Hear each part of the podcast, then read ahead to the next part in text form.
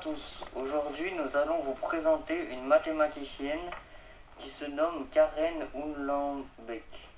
Karen Unlambeck est née en 1942, plus précisément le 24 août à Cleveland. Elle a enseigné à l'université de Chicago et à l'université d'Austin.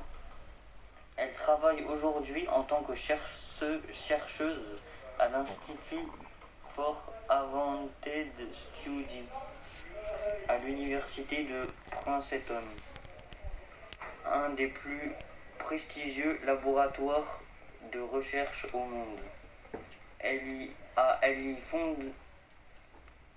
a fondé en 1994 un programme pour les femmes et les mathématiques. Elle fut la première femme élue en 1986 à l'Académie des arts et des sciences. En 2019, elle fut aussi la première femme lauréat du prix Abel.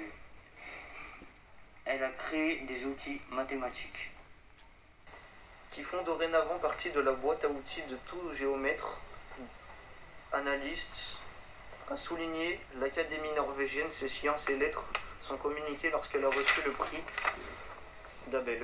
Son mari était biophysicien, Holk Cornelis Hollenbeck. Elle reçoit en 2019 le prix Abel remis par l'Académie norvégienne des sciences et lettres. Le prix est de 620 000 euros et remis tous les ans. C'est un équivalent du prix Nobel pour les mathématiques.